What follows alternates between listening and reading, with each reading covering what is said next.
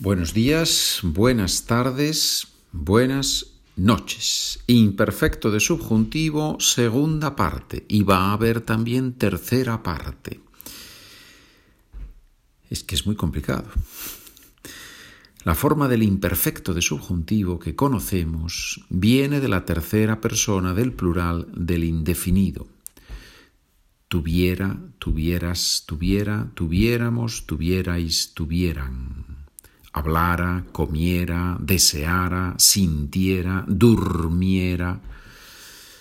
Hay una hermana gemela de esa forma. ¿Qué significa que hay una hermana gemela? Significa que hay una forma del imperfecto de subjuntivo paralela a la forma que conocemos. Tuviese, tuvieses, tuviese, tuviésemos, tuvieseis, tuviesen durmiese, quisiese, desease. entonces es la misma forma, pero no tiene ra, sino se. En el próximo episodio veremos la diferencia, aunque en general el 99% de las veces se puede usar las dos, se puede usar cualquiera de las dos formas. Hemos visto los usos del imperfecto de subjuntivo en oraciones condicionales. Ahora vamos a ver otros usos. En concreto, pregunta, ¿recuerdas cuándo usamos el presente de subjuntivo? es una pregunta muy, muy general porque hay muchos usos del presente de subjuntivo.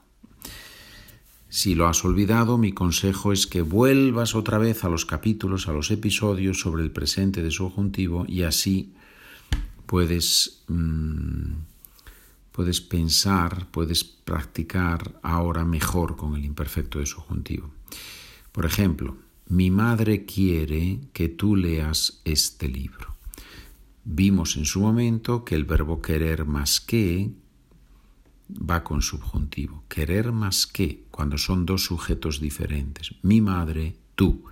Mi madre quiere que tú leas este libro. Pues bien, si el verbo principal está en el pasado, entonces usamos el imperfecto de subjuntivo en la oración subordinada, en la oración con qué. Mi madre quería que leyeras este libro. ¿Vemos la diferencia?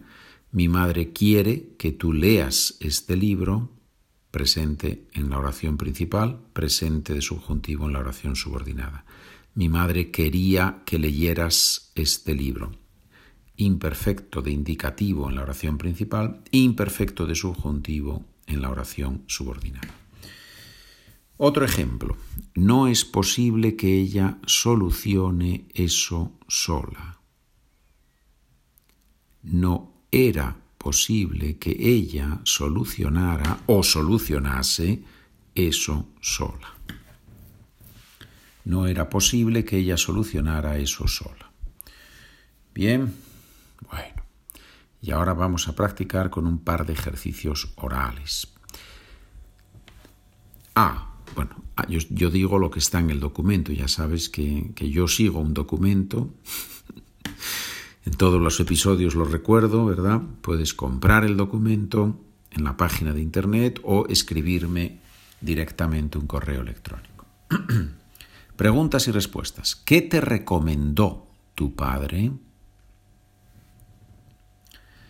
Respuesta del verbo subordinado, el sujeto es yo y la frase escribir al jefe de recursos humanos. ¿Qué te recomendó tu padre? Respuesta, mi padre me recomendó que yo escribiera o escribiese al jefe de recursos humanos. Mi padre me recomendó que escribiera al jefe de recursos humanos. ¿Qué quería la profesora? Los estudiantes pasar el examen. La profesora quería que los estudiantes pasaran o pasasen el examen. ¿Qué nos dijeron los policías? Nosotros irnos a nuestras casas. Los policías nos dijeron que nos fuéramos a nuestras casas. Los policías nos dijeron que nos fuéramos a nuestras casas. Fácil o difícil, fácil o difícil, fácil o difícil. ¿Qué deseaba aquella señora? Todos los vecinos hacer menos ruido por las noches. Aquella señora deseaba que todos los vecinos hicieran menos ruido por las noches. Deseaba en el imperfecto los vecinos hicieran imperfecto de subjuntivo. ¿Por qué se reunieron los trabajadores? Para que nadie quedarse sin trabajo. Los trabajadores se reunieron para que nadie se quedara sin trabajo. Los trabajadores se reunieron para que nadie se quedara sin trabajo. ¿Para qué más subjuntivo? ¿Recuerdas? ¿Para qué va siempre con subjuntivo para más infinitivo? Estudio para poder tener un buen trabajo en el futuro. Estudio para que mis hijos puedan aprender algo también en el futuro, por ejemplo. Bien. ¿Por qué llamó la jefa? Ella, ser posible, llegar tarde a la reunión. la jefa llamó porque era posible que ella llegara tarde a la reunión. la jefa llamó porque era posible que ella llegara tarde a la reunión. ¿Va bien? ¿Sí? Muy bien. Pues este es el imperfecto de subjuntivo. La segunda parte, estamos viendo ahora algunos usos del imperfecto de subjuntivo. En el documento tienes el ejercicio B, donde tienes que completar los huecos con la forma del verbo entre paréntesis. El jefe me pidió que al aeropuerto a recoger a su hermano. Yo lo hago un poco más difícil aquí porque no te digo cuál es el verbo entre paréntesis. Entonces, por el contexto tienes que Mm, intentar usar un verbo que tenga sentido en la frase. Repito la frase. El jefe me pidió que al aeropuerto a recoger a su hermano. Me pidió, verbo pedir, to ask for something. En este caso también es to order, pero en este caso es to ask. El jefe me pidió que al aeropuerto a recoger a su hermano. Vamos a usar el verbo ir. El jefe me pidió que fuera al aeropuerto a recoger a su hermano. Me pidió que yo fuera al aeropuerto a recoger a su hermano. Pero en este caso no necesitamos decir yo. ¿Por qué? Porque es el jefe me pidió y ese me nos hace ver que el sujeto de la oración subordinada va a ser yo. El jefe me pidió que yo fuera al aeropuerto a recoger a su hermano.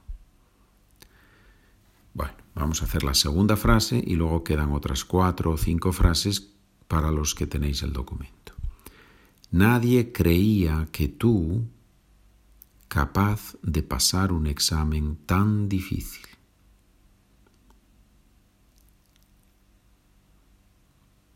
Nadie creí que, perdón, nadie creía que tú, ser, vamos a usar el verbo ser, capaz de pasar un examen tan difícil.